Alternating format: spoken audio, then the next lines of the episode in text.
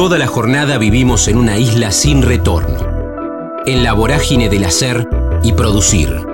En el kilómetro cero del día tenemos más ganas de escuchar que de hablar. Ya fuimos patrios oyendo el himno. Ahora, animate a cruzar la frontera.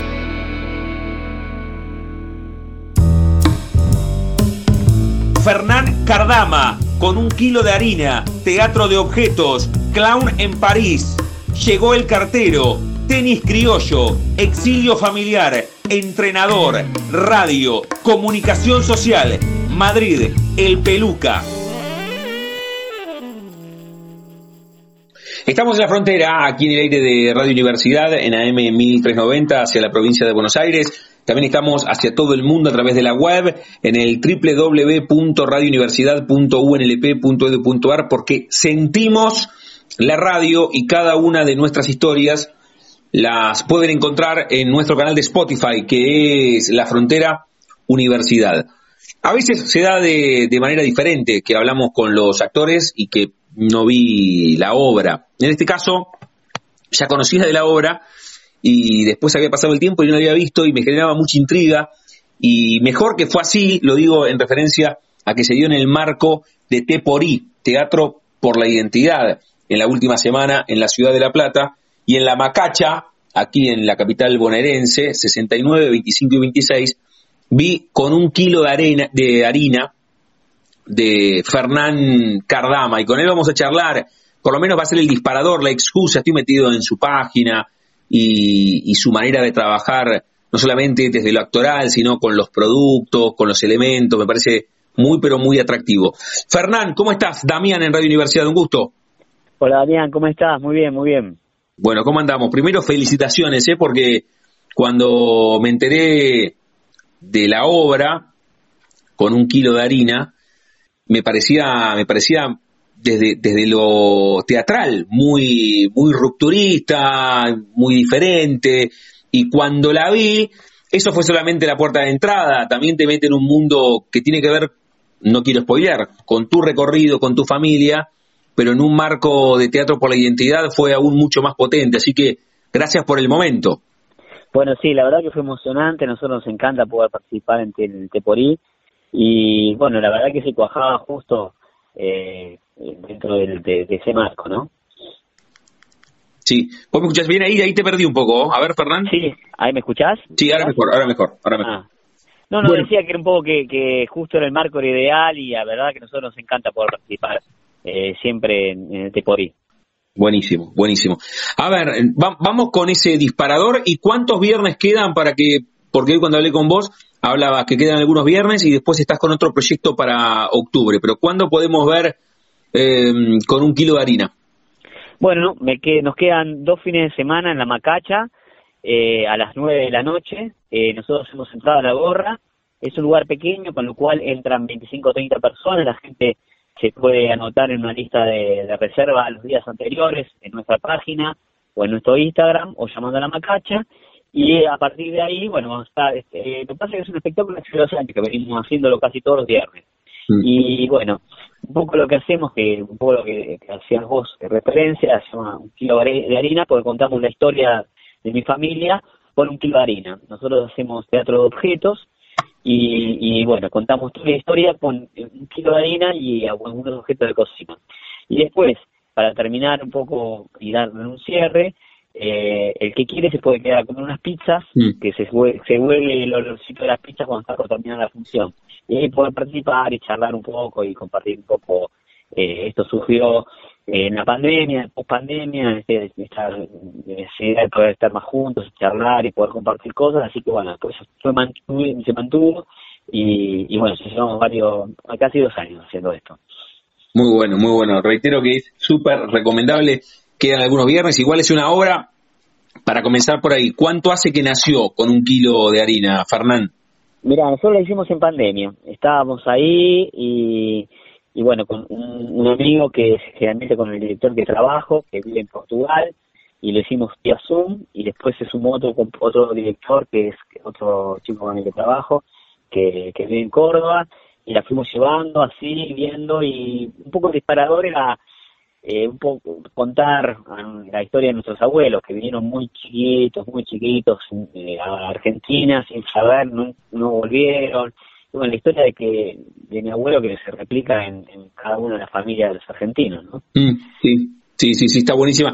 Por eso lo definiste de esa manera y teatro con objetos, cómo nos metes en ese recorrido que, que son 100 años, o sea, vinculado tu abuelo, tu viejo, tu vieja, tu propia historia y tu hijo a través de, objetos. Es, muy atractivo, así que está buenísimo porque además es, es una obra también que interpela a las historias que no, no, es, excluyente la tuya, ¿no? Es, es, la de muchísimos que estamos aquí en la ciudad de La Plata y en otros puntos de la Argentina.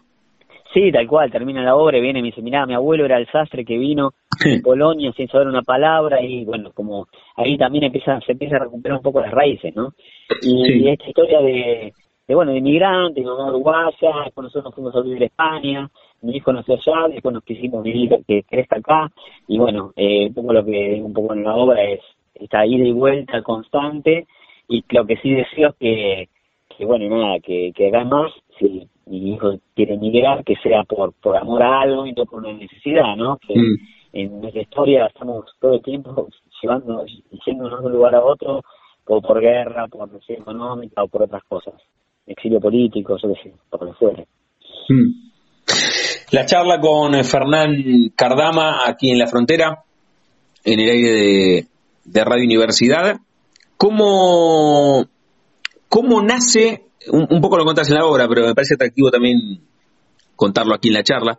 ¿Cómo nace tu, tu vínculo con el arte, Fernán? No digo cuando empezaste o la primera obra, cuando te subiste en escenario, sino la, la primera fotografía mental que te linkea al arte. ¿Qué sé yo? Vos estabas exiliado en España con tu familia.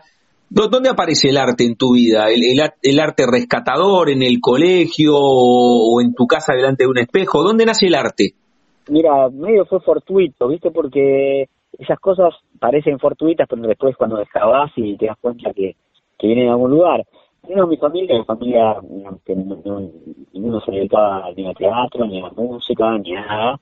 Eh, y eh, muy futbolera, me, me, encantaba el fútbol, mi papá también y demás. Mm. Y bueno, cuando me di cuenta que no podía llegar a ningún lado a jugar al fútbol, casi por casualidad, entre terminé el secundario y entre dije, che, eso puede sentar bien esto de hacer teatro. Y ahora a tomar un curso y yo mientras tanto estudiaba comunicación social y bueno, nada, al final dejé todo y me di cuenta que lo que me gustaba era el teatro.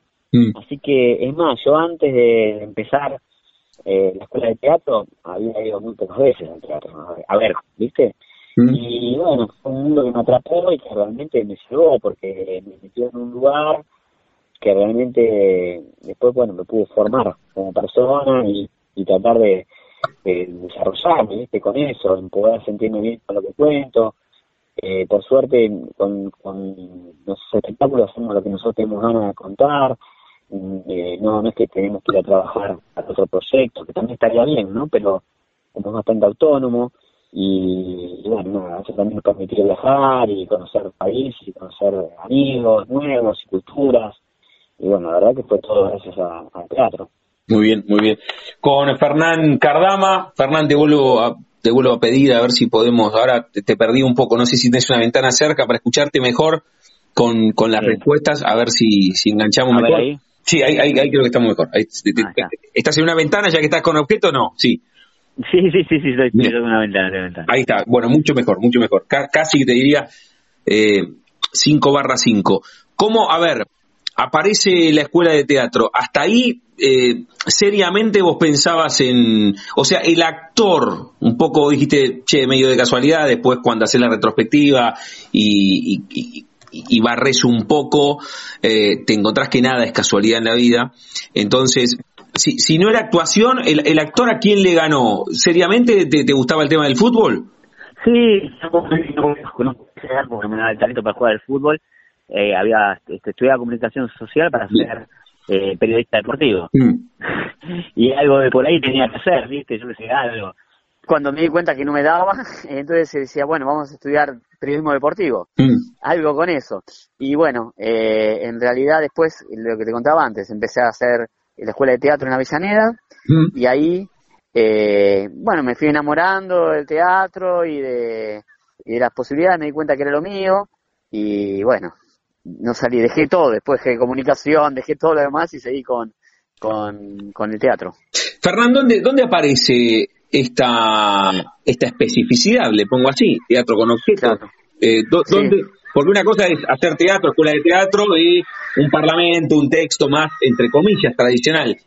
¿Cómo, cómo, cómo indagás vos o cómo descubrís el teatro con objetos? Mira, el teatro con objetos yo lo, descubro porque yo me fui a, a, estudiar, especial, especializarme en clown, en payaso, en París. Estuve viviendo dos años ahí. Sí, ahí encontré a un hombre que se llama Philippe Gentil, que fue uno de los, de los que descubrieron el teatro de objetos, que básicamente eh, fue medio, medio por, por, un error, en realidad lo, eh, todo viene de un, un, hombre que se llama Marcel Duchamp, que lo que hizo fue en una exposición para ser revolucionario, agarró una exposición así muy paqueta lo que él agarró su obra y llevó un inodoro. Hmm. Entonces la gente veía y decía, ay, bueno, esto es la fuente de la vida, la fuente de no sé qué. En realidad lo que hizo fue, con el teatro de objetos, fue poner un objeto sin cambiarlo tal cual en otro contexto. Entonces se resignifica todo. Y ahí se empezó a investigar, investigar, investigar, investigar en los años 80 y bueno, yo ahí empecé también a trabajar con eso y me, eh, eh, me atrapó, me atrapó este mundo porque bueno, yo estoy siempre solo en escena mm. y quiero tener cerca a la gente, viste, bien próximo, no es para mucha gente, y ahí empezamos a trabajar eh, el tema de, cómo podemos contar cosas con cosas. Entonces yo tengo un espectáculo contado con zapatos solamente, otro una versión de la Vuelta al Mundo contado con juguetes antiguos, otro con elemento de pesca, entonces bueno, y este con un kilo de harina. Qué bueno. Tomar como, un mundo y a partir de ahí contarlo, ¿viste? Estoy metido en tu página, yo no sé si, porque viste que las páginas hoy con el tema de las redes quedaron un poco de modé, pero esta, está, está, buenísima, la tuya, que, que mostrás cada uno de los espectáculos, que está El Regalo, Llegó el Cartero, Historia de Media Suela, La Vuelta al Mundo en 80 días, Cuatro Alas entre el Cielo y el Mar, Sopa de Estrellas. ¿Cuál fue la primera obra, Pato Incasta, la tuya con teatro de objetos, que vos te metiste y te involucraste absolutamente en todo? Mira, la primera, primera obra que hicimos fue Llegó el cartero, que es una versión de un cuento de Eduardo Galeano. Muy bueno. Es más, tuvimos la suerte de hablar con él y en realidad es un, está en el libro de los abrazos, son como 20 renglones, unos de esos cuentos cortos, ¿viste? Y le dijimos, mira, tenemos que hacerlo a una obra de teatro. Y se recopó, sí, háganlo, eh, fíjense, hagan lo que le parezca. Y ahí fue la primera la primera. Después fuimos con la vuelta al mundo que ahí metimos más objetos todavía. Entonces cada vez íbamos metiéndonos más en, en objetos. Y eh, siempre con la idea de, eh, yo solo en escena y bueno contando con cosas no mm. qué bueno qué bueno estoy estoy, fascinado acá en, en, tu página eh con las obras y ahora quedan dos viernes para ver con un kilo de arena eh, de harina la macacha que es la historia la historia de Fernanda contada a través de un kilo de harina y con objetos. Es espectacular. La macacha, que está la gorra, está en 69, 25 y 26, los viernes próximos, los dos que quedan de septiembre. Y en octubre, que me contaste hoy, Fernán, ¿con qué estás? Bueno, en octubre vamos a la Biblioteca Popular de Ateneo Popular, con, mm. vamos, que se festeja el aniversario, creo que son 100 años de ahí, eh, del barrio y lo festejan en la biblioteca y vamos a ir con la historia de Mediasuela, contada con zapatos, esa historia. Y después, bueno, ya el otro fin de semana nos vamos fuera a actuar a, Brasil, un par de fines de semana y después volvemos, que seguramente volveremos con, con un kilo de harina, no sabemos dónde todavía. Mm.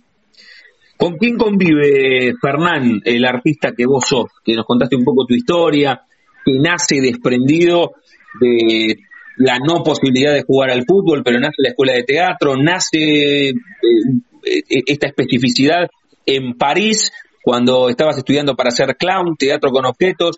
¿Con quién convive el artista que vos sos? Cuando digo convives con, con aquel futbolista que no fue, pero, pero que sigue practicando algún deporte.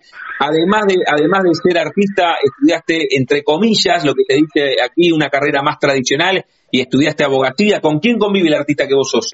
No, bueno, mira, eh, en realidad, eh, cuando me di cuenta que lo mío era el teatro, lo que hice fue tratar de eh, estudiar mucho y otras áreas, por ejemplo, tocar un poco el piano, hacer malabares, eh, tratar de mover, eh, hacer un poco de danza, tratar de hacer otras cosas que complementen a la actuación.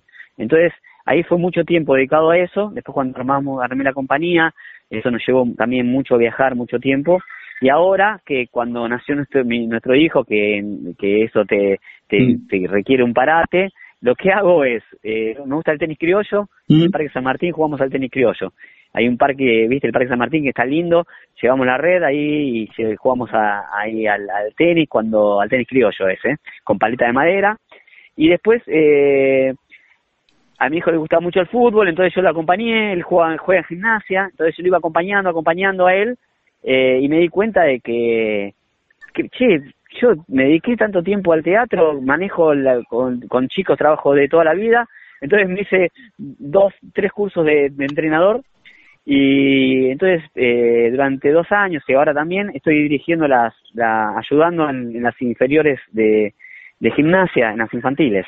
Mira, eh, sí, pero como hobby, eso lo hago como hobby, voy, ayudo, estoy al lado de profes que, que hace mucho que están, pero como la, la relación con los chicos eh, se me da bien, los manejo y va bien, tengo buena relación.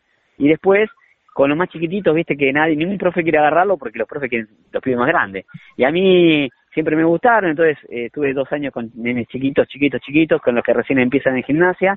Y, bueno, un poco, un poco eso. Eso lo hago como para despuntar el vicio y para que a mi hijo. Qué bueno, qué bueno. La charla con, con Fernán Cardama, reitero que tienen dos viernes para disfrutarlo con la obra con un kilo de harina en la macacha. Además está buenísimo porque el lugar está buenísimo, el Centro Cultural 69, 25 y 26, esa la gorra, teatro con objetos y pueden verlo estos dos viernes, igual vas de gira y después dijiste cuándo volverán, en noviembre a hacer con kilo de harina. Para fin de octubre, principio de noviembre ya empezamos supongo que con otra con otra temporada por ahí. Y, la, y la, la, no, único que las reservas pueden hacernos, se pueden enviar eh, en el Facebook, que es Compañía de Fernán Cardama, y si no en el Insta, nuestro Instagram, que es Compañía Cineñe de Fernán Cardama, todo junto, y ahí eh, publicamos dónde vamos a estar y dónde se hacen las reservas para, para que no se queden sin lugar, porque no, no es muy grande el lugar, entonces siempre generalmente se llena. Qué bueno. ¿Y dijiste que, que a dónde iban con Llegó el Cartero ahora de gira? ¿A dónde van? No, nos vamos con la, historia de Mediazuela, nos vamos a Sao Paulo. Ah, ah, estoy de media suela, acá tengo las dos. De la, de los zapatos. Sí, la de los zapatos, sí, sí. Ahí nos vamos a Sao Pablo, un festival. Eh, así que bueno, vamos a estar ahí una, una semanita. Estoy acá, estoy acá metido la cantidad de festivales a los cuales llevaste tus creaciones, Fernán, es espectacular. Sí, estuvimos en Irán, estuvimos en Corea, estuvimos en Jordania, tuvimos, tuvimos la suerte de estar por distintos lugares. El tema es que no, nos llevan no porque somos buenos, sino porque damos poco problema, entonces nos contratan por eso. Ahora, pero, cuando hablo con, con autores, con dramaturgos, con actores, les pregunto dónde nacen, dónde nacen las obras. Y, yo imagino que vos al, hacer eh, teatro de objetos estás todo el tiempo mirando objetos y a partir de ahí, ¿qué nace teatralmente o no? ¿O no, o no es tan así? Mira, hay dos cosas. Primero, a mí lo que me, me, viene es qué es lo que quiero contar. Mm. Entonces, primero, viste, yo sé, esto de kilo de harina, yo decía, loco, tengo que hacer un homenaje a mis abuelos. Tengo que ver con eso. Bueno, después ves cómo se puede contar. Y una vez que decís cómo, ahí ya entras como que en la dinámica, che, vamos a ver, bueno, todo, elemento cocina. Entonces vas, estás, vas. Cuando estábamos con la vuelta al mundo, viajábamos con el anterior, con el cartero, y lo primero que hacíamos cuando llegamos a un país raro o un lugar raro era ir a una juguetería. Porque mm. ya sabíamos que queríamos contar la vuelta al mundo con juguetes antiguos. Entonces buscábamos juguetes tradicionales del lugar. Entonces, no sé, trajimos durante un año y medio juguetes de distintos lugares, pero aunque sean lindos, no sean lindos, no importa. Y en algún momento, entonces muchos quedaron y otros no. Entonces, básicamente es eso. Eh, tratás de primero ver, por lo menos en nuestro caso, qué es lo que queremos contar y después cómo lo querés contar y ahí sí entras. Y te agarra un poco, un poco enfermizo, ¿eh? porque por ejemplo, no sé, yo ahora estoy mirando un árbol, ¿no? Y ya le veo que el árbol en realidad puede parecer un ojo, ¿viste? Cuando pasa, eso pasa que cuando se miran las nubes y ves como formas, cuando te colgás viendo las nubes y che, mira, tiene forma de caballo, o no sé qué. Bueno, con el teatro de objetos se empieza con un vicio, ¿no? Porque vos no lo ves como el objeto que está, sino como lo que podría ser.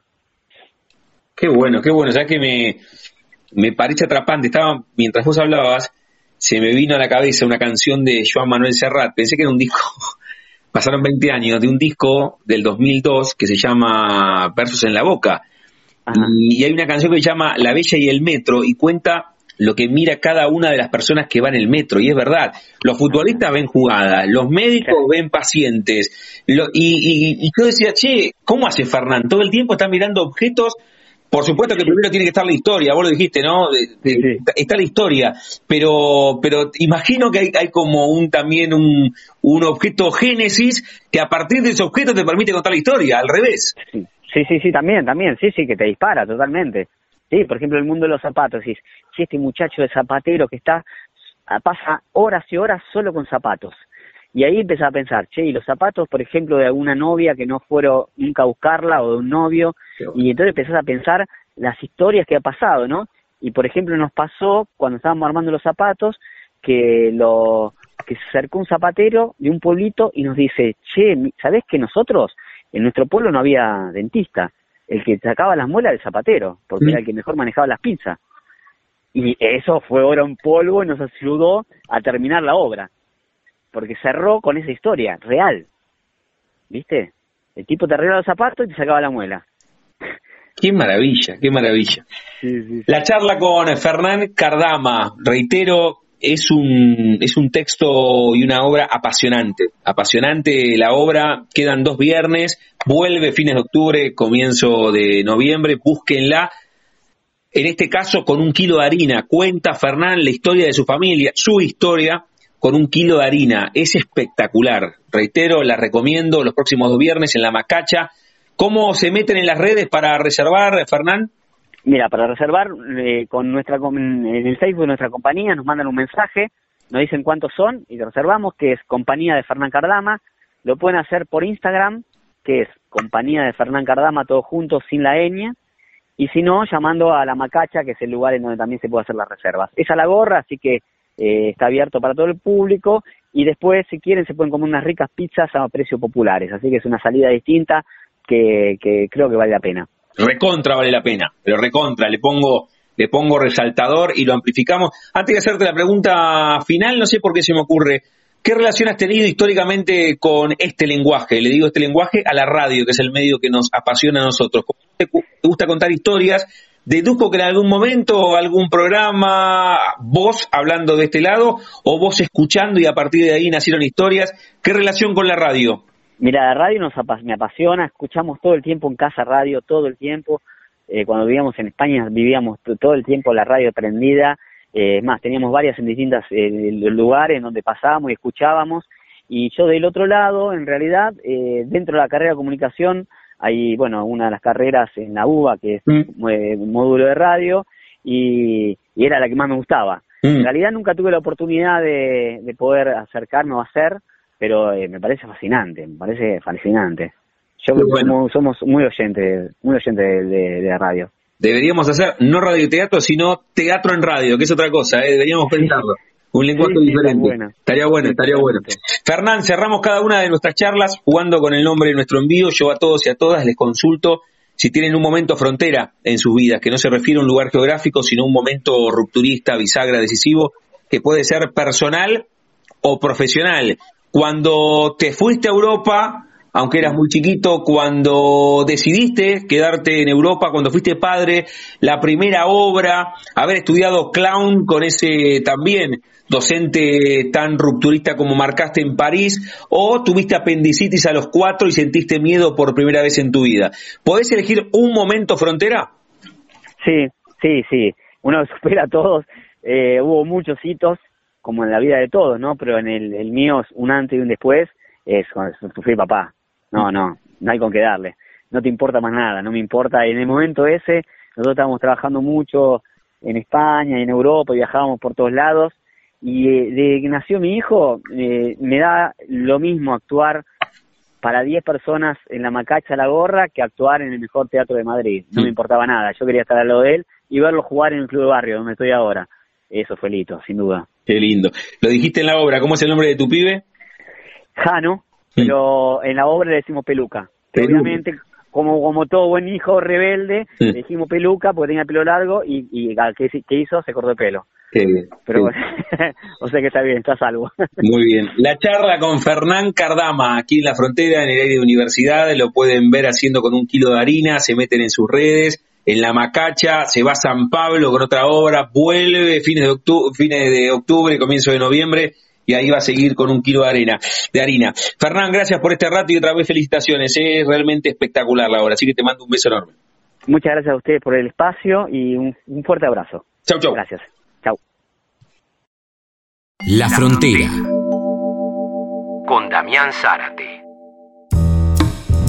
Francisco Ortiz, Samsara, producir, hacer, acopio de 200 páginas, títeres, maestra, obritas en comedores, sótano, publicidad, televisión, dramaturgia con Mauricio Cartún, modelaje, Inglaterra, Drácula. Estamos en la frontera, aquí en el aire de Radio Universidad, en AM 1390, hacia la provincia de Buenos Aires. También estamos hacia todo el mundo a través de la web, en el www.radiouniversidad.unlp.edu.ar, porque sentimos la radio. En la vieja compañera de emociones, en la sexta temporada, también nos encuentran en nuestro canal de Spotify, que es La Frontera Universidad. En este caso, con los amigos de la agencia Mutuberría, que nos tienden el puente, con autores, con directores, con actores Vamos a charlar con Francisco Ortiz, el disparador, la, excusa es Samsara, que se estrenó el último 10 de septiembre y que ustedes pueden ver los sábados a las 7 de la tarde, sacando las entradas a través de Alternativa Teatral, en el Teatro Pairó, en la Ciudad Autónoma de Buenos Aires. Francisco, ¿cómo estás? Mi nombre es Damián, aquí en Radio Universidad, un gusto. Hola Damián, ¿cómo estás? Encantadísimo de estar con ustedes. Muchísimas gracias por recibirnos. Bueno, gracias por este rato y como hace tan poco que se dio el estreno, me gustaría que nos cuentes. Después vamos a hablar del recorrido de la, obra, cómo surgió, cómo te sentaste y la escribiste, pero como hace tan poco que se dio, ¿cómo, cómo fue el estreno el 10 de septiembre en el Pairón? por suerte el estreno estuvo buenísimo, eh, la sala llena de gente con, con muchas ganas y nosotros también porque venimos haciendo un proceso de ya dos años, estábamos a punto de estrenar antes del aislamiento y estuvimos aguantando todo este tiempo, así que con mucha adrenalina, con muchas ganas y con mucha fuerza, la verdad que la pasamos muy bien. Eh, tuvimos una respuesta de la gente muy muy emotiva, la gente salía como movilizada, nos decía cosas lindas, así que estamos muy contentos. Bueno, ahora vamos a hablar de eso, que siempre me parece atractivo contar cómo es el efecto boomerang, todo lo que vos planificaste en tu cabeza, que después proyectaste en los actores, en los iluminadores, en los escenógrafos, cómo lo recepcionó también la platea, los espectadores. Pero, pero qué bueno que se pudo terminar de cerrar el círculo, ¿no? Porque imagino que muchos proyectos con la pandemia quedaron en el camino y esta obra que nació pre-pandemia se pudo estrenar post-pandemia, Francisco. Sí, pasó así, nos pasó con muchos colegas que estuvimos hablando, eh, justo también tuvimos como muchos amagues, ¿no? Porque en el 21 también veníamos como que se abrían los teatros de nuevo y estábamos todos listos para salir eh, y hubo como un avance y un retroceso, pero por suerte hubo muchos procesos que pudieron seguir subsistiendo, desde ensayos virtuales hasta seguir juntándonos como se podía, y había mucho, había mucho proyecto por salir, por eso también pasa este año que hay mucha oferta.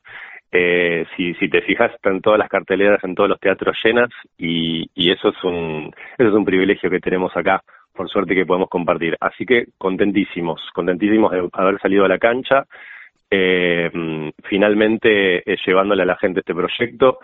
Este, la verdad, como te digo, eh, volviendo a, una normalidad y una normalidad con, con, mucha dinámica, eh, es una obra que se venía gestando hace un tiempo, es bastante moderna en cuanto a su puesta, eh, sobre todo para, para los contenidos que venía trayendo el Teatro Pairó, quisieron abrirse a, a creadores jóvenes, a propuestas un poco más jóvenes. Nos lo dice el dueño, no lo digo yo, yo mm. de joven no tengo ya mucho, pero nos comentaban que cambió un poquito la dinámica. Trae una apuesta de, de, de, dos registros de actuación en donde hablamos con el público, en donde nos metemos entre nosotros este, a trabajar escenas. Como decías vos, desde la iluminación y desde la apuesta hay como una propuesta bastante audiovisual. Yo vengo del palo del cine eh, yo me, formé en imagen y sonido antes de, empezar a estudiar dramaturgia, entonces hay algo de los lenguajes mezclados que me interesa trabajar. En donde el teatro se, se relaciona con el cine en cuanto al tipo de diálogo, en cuanto al registro de actuación, y hay algo de eso que a la gente parece que le, que le llegó de una manera muy linda, y me lo decían, estábamos todo el tiempo este, entre riendo y entre emocionados, escuchando lo que pasabas, no perdí, si te perdés una, también me decían esto, que es una obra muy rápida, en donde cada pieza de información es importante. Para que la gente que está escuchando se ubique un poco, Samsarat habla de cinco personajes que nos cuentan un fragmento de una historia con una persona que significó mucho en su vida. Es una historia sobre las relaciones amorosas, sexoafectivas, como las quieras llamar. Eh, y yo digo, todos tenemos un ex, una ex, un ex que con quien cuando nos volvemos a cruzar algo, algo sucede, algo se modifica en nosotros. Si tratamos de explorar un poco cómo es en cada uno de estos personajes ese reencuentro y ese, ese desencuentro. Muy bien, muy bien. Lo está contando su autor y director. Estábamos hablando de Samsara, que ustedes pueden ver en el Teatro Pairó los sábados, 19 horas. Pueden sacar las entradas por alternativa teatral. El Pairó queda en San Martín 766, en la ciudad autónoma de Buenos Aires. A ver, estamos hablando contigo que, que la pensaste. ¿Te acordás el momento donde empezaste a escribirla? ¿Dónde está la palabra Génesis y después está la obra completa, pero hay una primera palabra. ¿Dónde nació? Y mira, eh, nació hace cuatro años. Eh, yo tenía, tengo la, la, la, costumbre de, ponerme a escribir cuando hay algo que me queda dando vueltas. Mm. Eh, nació de un acopio de material de casi 200 páginas. Yo me suelo sentar, perdón, en casa al atardecer y me pongo a escribir y un día agarré las 200 páginas y dije, acá tiene que haber una obra. Eh, por supuesto que tiene que ver con, con, con esas cosas de las relaciones que uno trata de elaborar y a veces no las llega a elaborar con la otra persona y las termina elaborando uno. En el momento en el que para uno sea este, ese momento de elaboración, un mate en la playa o una charla con un amigo, un pucho en un balcón, eh, y tiene mucho de eso, de recoger distintos atardeceres a lo largo de, de, las relaciones, de los años, de la vida, y cómo cada personaje va cambiando. Entonces sí, habla de relaciones, habla de rupturas, habla de reencuentros. Si te tengo que decir un momento, fueron varios, mm. fueron varios, pero fueron, son esos momentos que te dejan como regulando y hay que ponerse a escribir, hay que tramitarlos de alguna manera. Muy bien, a ver, sin, sin haberla visto, pero hablando contigo, que sos el autor, hay mucho de exorcizar también retrospectivamente varias relaciones, un poco lo, lo decías recién, ¿no? De alguna manera sí. Mm. Este, la rueda del samsara habla de eso. El samsara es un, un, concepto de la filosofía de la India que tiene que ver con ellos la reencarnación de las almas que vienen al mundo material a aprender y que si aprendes... te, estoy, perdiendo, Francisco. No sé si te estás moviendo, pero te, estaba, te, escuchaba perfecto. A ver ahora. Sí, a ver ahora. Ahí, me, ahí, espectacular, ahí espectacular. Bien, te contaba que la teoría del samsara dice que, para que la gente también entienda de dónde viene un poco el título, eh, de, esta creencia de la reencarnación de las almas, en donde las almas vuelven y hasta que no aprenden la lección se siguen tropezando siempre con los mismos errores y volvés a morir y volvés a la vida material. Y la ruptura de ese ciclo eh, depende del quemar el karma, del aprender de los errores, de dejar de cometer los mismos errores y como decís vos, de exorcizar. Cuando exorcizás eso que te ancla, evolucionás. Entonces hablamos un poquito de eso. ¿Hasta cuándo repetimos el mismo ciclo? ¿Cuándo hacemos algo distinto? ¿Cuándo cambiamos? ¿Cuándo modificamos nuestra actitud? En este caso, con respecto al amor. La charla con Francisco Ortiz, el disparador, la excusa para charlar con él, gracias a los amigos de la agencia Mutuberría, Marcos, Anahuel, es Samsara, que ustedes pueden ver los sábados 19 horas, sacando las entradas a través de Alternativa Teatral, en el Teatro Pairó, San Martín 766, los sábados a las 7 de la tarde. Contaste un poco ahí el cine, el lenguaje, la imagen, el sonido, que después aparece la dramaturgia. A ver, Francisco, vamos un poco más atrás. Vos encontrás la primera fotografía mental que te linkea, por ponerle un nombre, al arte, qué sé yo, cuatro o cinco años en un cumpleaños familiar, te parabas arriba de una mesa y hacías alguna imitación, o en el colegio la maestra dijo, hay que hacer de San Martín y te subiste al escenario y pasó algo. ¿Dónde está tu comienzo vinculado al arte, al cine, al teatro? Bueno, qué loco que lo digas, porque en realidad siempre de chiquito era muy de armar cosas con mis juguetes y, y una maestra, una maestra que me vio que tenía como mucha pila con los títeres, no sé si, había una materia que se llamaba actividades prácticas, un día nos hicieron hacer unos títeres y como vieron que nos copamos con los compañeros, empezamos a hacer obritas para comedores infantiles de, cercanos a mi colegio. Yo empecé a escribir los guiones a los ocho, siete años. Eh, y ahí me vio mi maestra como con una beta y un día me dijo, che, a la tarde hay un taller de teatro, ¿no te querés mandar a ver qué onda? Y me metí un día con nueve años en el sótano de mi colegio a ver qué pasaba y me encontré con un grupo de adultos estudiando clown y poniendo una obra y me recibieron y fue un viaje de ida. Me metí en ese mundo totalmente distinto y no salí nunca más. Este, la verdad que fue, fue una, una, una gran visión de mi mm. maestra en aquel momento. Y después sí, después me, me, empecé a formar, busqué nuevos grupos de teatro, después cuando tuve, tuve que elegir una carrera, este, opté por el camino de diseño, imagen y sonido en, en la Universidad de Buenos Aires, y ahí empecé a, a profesionalizarme en distintas disciplinas, pero el teatro siempre fue lo primero el escenario siempre fue lo primero. Qué, qué gran benefactora esa docente, ¿no? Porque pienso que a veces cuando un nene de 8 o 9 años le gusta el arte, le dicen, bueno, bueno, ya se te va a pasar, ¿no? Y, intentan llevarlo para el lado de carreras que tengan más certidumbre, como abogacía, arquitectura. Y esa maestra evidentemente vio algo, pero le puso resaltador, le puso el seguidor a eso y te dijo, che, mira la tarde, el sótano, sin darse cuenta, tal vez cambió el transcurso de tu vida. Seguro que sí, porque nunca sabes, nunca sabes cómo, cómo hubiera empezado, pero fue muy temprano y fue una, sí, sí, una, una gran visión. También no, no, no servía para jugar a la pelota, vamos a decir eso, ¿no? Mm. Por ahí tenía que ver con eso. Sí, sí. Y, y, después eh, la, la decisión de profesionalizar tu vocación es inmediata a terminar el secundario o diste vuelta por algunos otros lugares. El artista que vos sos en algún momento compitió, no contra un futbolista, evidentemente, pero tal vez había otro deportista ahí, porque al mismo tiempo te gustaba otro deporte, o en algún momento pensaste en estudiar otra cosa. No, porque cuando terminé de estudiar el secundario ya me pasaba algo con la escritura y yo había estudiado teatro siempre, mm. aparte de, de la escuela. Entonces, en el momento en el que todo el mundo estaba haciendo test vocacionales, yo ya sabía que quería actuar, por más que, como decís vos, ¿no? Mi abuelo me decía, tenés que estudiar lo que te dé plata, pero, pero no, para mí no era una opción porque no podía hacer algo que no tuviera ganas, no, no, no lo veía. Así que contra todo pronóstico dije, bueno, me mando en algo que me pueda capacitar para escribir, para producir, para dirigir, para generar mi proyecto cuando no lo haya, cuando no me elijan, que la vida del actor tiene un montón de esas cosas. Eh, y me tiré para el lado del cine sí, siempre, siempre estuvo eso. La, duda estaba en el afuera, no en mí. Y, y, esa, esa duda externa nunca modificó el interior. No es que si algún amigo, tu abuelo te decían que no, siempre lo tuviste claro.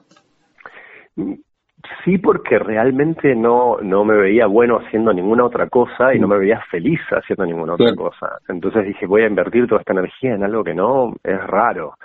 Eh, y los factores económicos cuando sos chiquito, bueno, qué sé yo, eh, no, en mí no había duda. Por supuesto que sería ridículo decirte no, nunca me pasó ningún, nunca titubeé, porque sí, todo te hace titubear, la realidad te hace titubear, eh, tus amigos, tu abuelo, mi abuelo, cuando yo te decía, siempre va a haber alguien que te, que te lleve a un lugar de duda, y eso sigue existiendo, y hoy la duda también, la, cualquier artista la puede tener dentro de sí, decir, bueno, me mm. pongo un kiosco, sigo haciendo arte, sigo apostando a esto, pero hay una llama que nunca se apaga, como, como dice Morris. Mm. Eh, hay una luz que nunca se apaga y hay que darle bola a esa luz. La charla con Francisco Ortiz, el disparador, es que es el autor y el director de Samsara, que ustedes pueden disfrutar en el Teatro Pairó los sábados, 19 horas, sacando las entradas a través de Alternativa Teatral. ¿Dónde queda el Teatro Pairó? En San Martín 766 en la ciudad autónoma de Buenos Aires. Recién dijiste, cuando no te eligen, y siempre vuelvo a la misma frase que alguna vez me regaló y le pongo resaltador casi en cada una de las charlas que me dijo Juan Leirado, esto de, mirá que somos los actores desempleados que de vez en cuando tenemos laburo. Digo para cerrar el círculo, de un poco lo que tenías o lo que decías vos recién. ¿Cómo te llevas con esa incertidumbre que tiene el arte y lo reconvertiste en autogestionar lo que tenés ganas vos? Sí, exactamente. En algún momento dije hay que hay que salir de esta de, de esperar ser elegido, pues una trampa y hay que proponer y, y que el, y que la elección del otro en todo caso te encuentre trabajando y te encuentre en tu camino.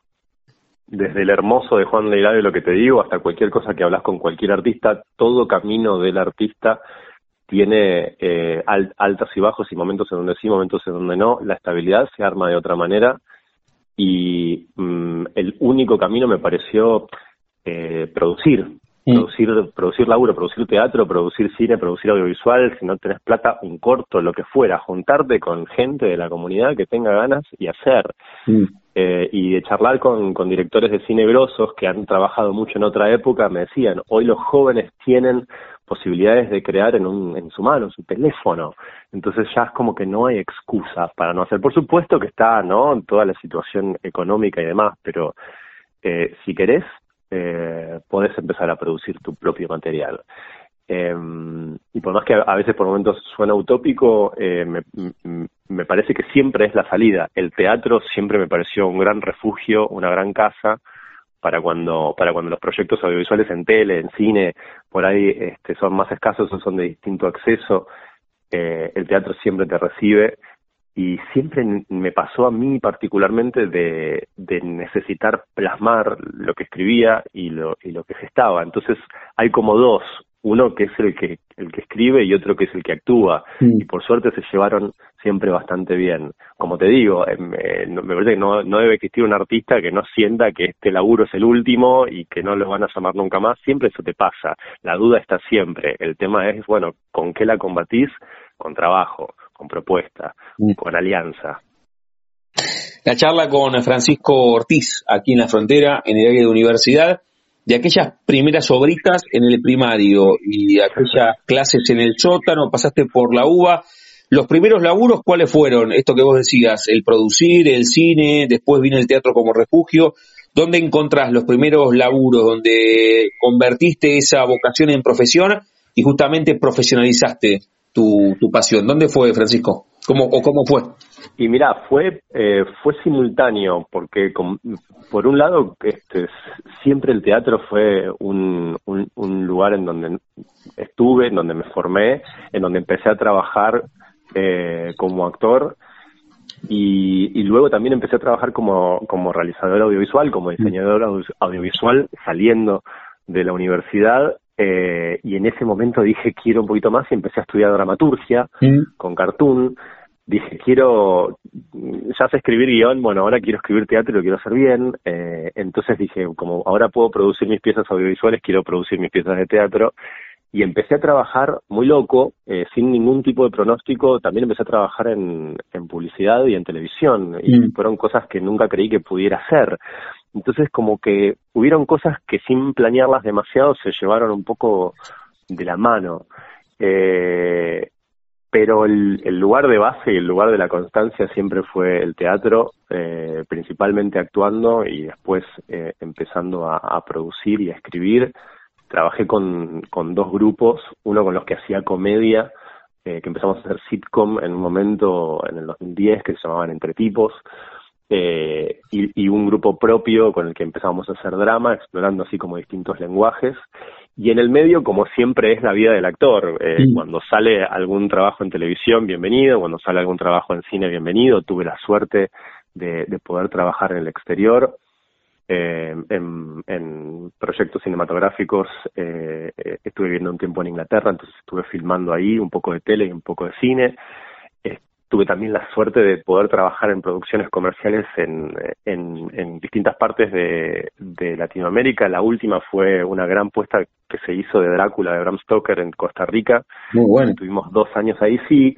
La verdad que fue increíble porque se adaptó la novela a una obra de texto de terror. Acá nosotros Drácula lo tenemos asociado con otras cosas, pero allá, pero allá se armó una obra de texto en serio y fue una experiencia mágica entonces, eh, también la posibilidad de conocer otros mundos, otros modos de producción, otras comunidades artísticas, eh, fue un poco de todo, pero te, te, te, mentiría si no te digo que también estuvo metida la publicidad este, y el modelaje en el medio, que sin saberlo, sin planearlo ni nunca, fueron como un medio también para acercarme a otras cosas. Hice un poco de todo. Muy bien, muy bien.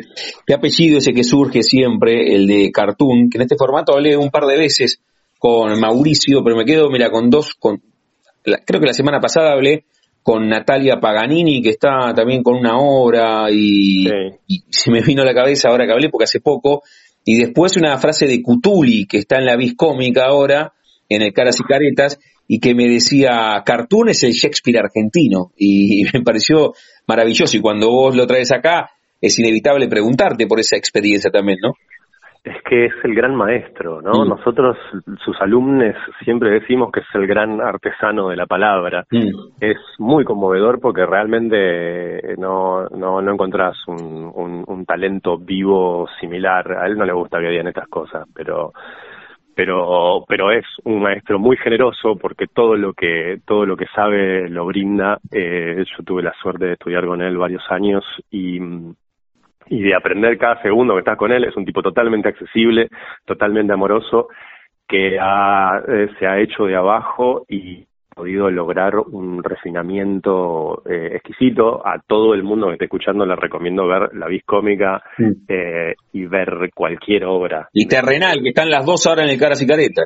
Terrenal también está en cartel y es un obrón. Eh, hace poco tuvimos la suerte de trabajar juntos en una tira con, con Claudio Dapasano. Este, la pasamos increíble, grandes actores, grandes talentos y, y el placer del texto, que esa es otra cosa, que por ahí, eh, dentro de todo lo que es el arte popular, que se consume de una forma tan masiva y tan tremenda, rescatar los grandes talentos que tenemos en Argentina, no solo sobre el escenario, sino en la pluma. Y Cartoon es uno de esos grandes maestros. Así que sí, cualquier segundo que uno pasa en contacto con él o con su obra es un segundo que aprende. La charla con Francisco Ortiz, ahora en el final, para hacer una charla cíclica, lo voy a invitar a él, que es el autor y el director de Samsara, porque tiene más potencia que el autor y el director invite a los que están escuchando, pero lo voy a reiterar los sábados a las 19 en el Teatro Pairo San Martín 766.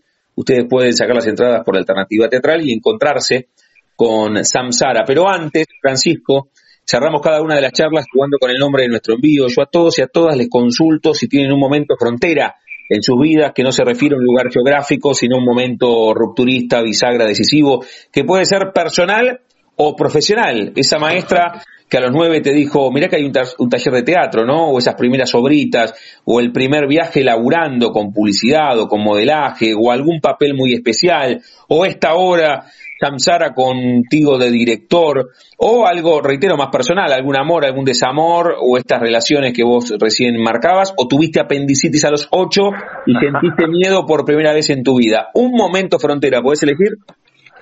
Bueno, mirá qué loco, porque todo eso que decís me pasó. Tuve apendicitis a los nueve y fue un momento frontera. Eh, me fui a filmar afuera una película en inglés y fue un momento frontera pero me parece que lo más justo sería hablar del momento frontera que fue decidir eh, encarar un proyecto mm, no solo escribiéndolos y actuándolos, sino también mandándome, mandándome esta de salir a dirigir a estos monstruos este, que tengo trabajando conmigo, que son Juan Santiago, eh, María Eugenia Rigón, Marina Artigas y Leonido Arinín, que son un elenco de talentosos y hermosos a quienes realmente invito a que vean, más allá de, del texto y de la obra, eh, ponen una entrega en escena eh, increíble.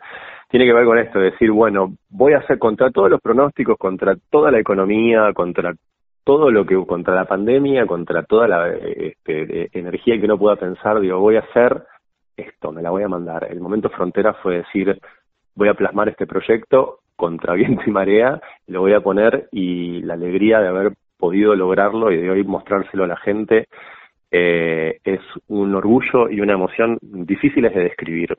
Eh, ese sería mi momento frontera. La historia de amor que dio origen a esto y que hoy está, como decís vos, exorcizándose y prendiéndose fuego ahí en el escenario todos los sábados.